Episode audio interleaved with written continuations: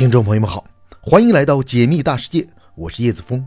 虽然你不能信马由缰，但你依然可以天马行空。也许你只在方寸之间，但你依然拥有星辰大海。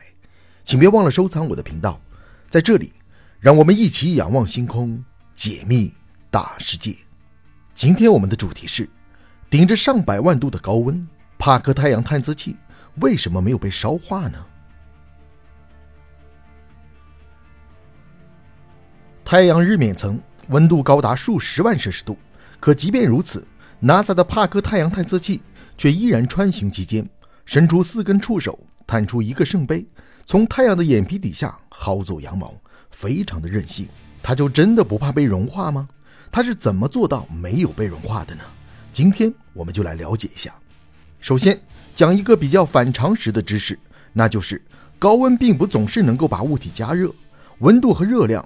本质上是两个不同的物理量，温度测量的是粒子运动的剧烈程度，粒子运动越剧烈，温度越高；粒子运动越安静，温度则越低，直到绝对零度。而热量测量的是运动离子所能够传递出来的总能量的多少。你可以这样理解：一颗高速粒子和一亿颗运动速度和前者相同的高速粒子，温度是一样的，但是当它们和别的物体相撞时，传递出去的总的能量是不同的，前者只能传递一份，后者却能传递一亿份，所以得到的热量就是前者的一亿倍。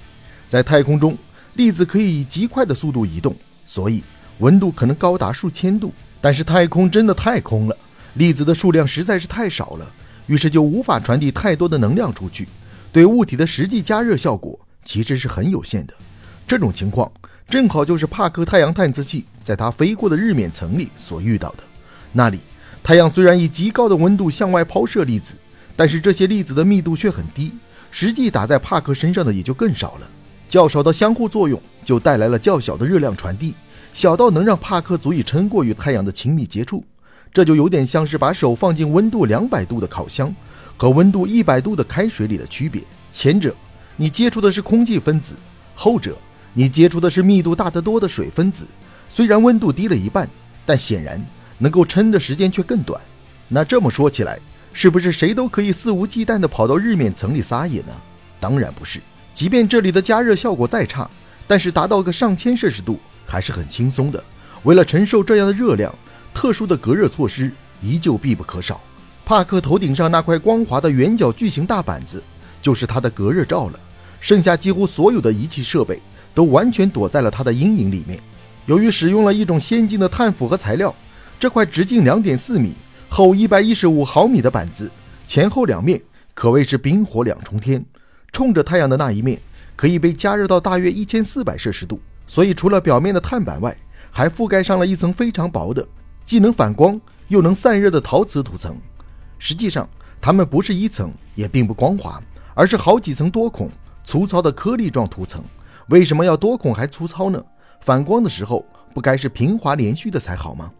的确，通常是这样。但考虑到帕克所面临的极端温度，光滑涂层在这里会像玻璃窗户被石头击中那样容易碎掉。而使用多孔材料时，即使裂纹出现，也会在碰到孔隙时被阻断，使涂层的完整性得以保护。另外，交错排列的几层也能让光线在幸运地穿过第一层孔隙后，极大概率被后一层兜着。无法再继续深入了，于是来到了隔热罩的背面，温度就只有三十摄氏度了。作为正常电器的工作温度而言，可以说是相当的舒适。而且在帕克身上还分布了好几个非常敏感的温度传感器，一旦姿势不对，漏掉了一点阳光下来，这些探测器就会马上知晓，随即启动自控发动机，把自己的头顶重新对准太阳，从而很好的保护了身后的小伙伴。可是有些小伙伴。是天生就没有享福的命，比如专门用来测量太阳风里的离子和电子流量以及流动角度的，叫做法拉第杯的仪器。既然它就是用来兜住太阳粒子的，自然就只能伸出去才能兜得到。这个很好理解，所以扛热量这事儿就只能靠它自己了。好在这个设备足够简单，本质上就是一个带电的网而已，所以只要用够耐热的材料来打造它就可以了。还有。杯子本身用的是一种耐热达到了两千三百摄氏度的钼合金制成，而里面探测粒子的带电网格则用的是连激光都不好加工的钨。还有，既然它要带电，就要给它供电，供电得靠电线，但是电线塑料皮里裹着铜芯，不早就化了吗？所以这个设备里最大的挑战就是这个东西了，叫做电缆。大家可以猜一下，科学家们最终用了什么？蓝宝石。他们用蓝宝石水晶管来作为电线的绝缘层，而电线本身也换成了极其耐热的泥合金。另外，这伸出隔热罩的四根天线也是用泥合金制成的。它们的目的是测量太阳的磁场。还有一个不那么舒服的设备，就是太阳能板了。它需要为整个探测器供电，但是帕克所能接受到的太阳能，随着位置的不同是很不一样的。它围绕着太阳，以一个较为狭长的椭圆轨道运行。在远离太阳的那端，它需要将两个太阳能板完全伸出，才能生产足够的电能；而到了靠近太阳的那一端，为了避免烧掉，它的绝大部分都会缩在隔热罩的阴影里，只留下尖端的一点点面积就可以了。但是，即便只留在了这么一点在外面，也需要良好的散热才行。用什么散热呢？你又很难相信，科学家竟然用的是水，大约三点七升的水。因为虽然存在着大量的化学制冷剂。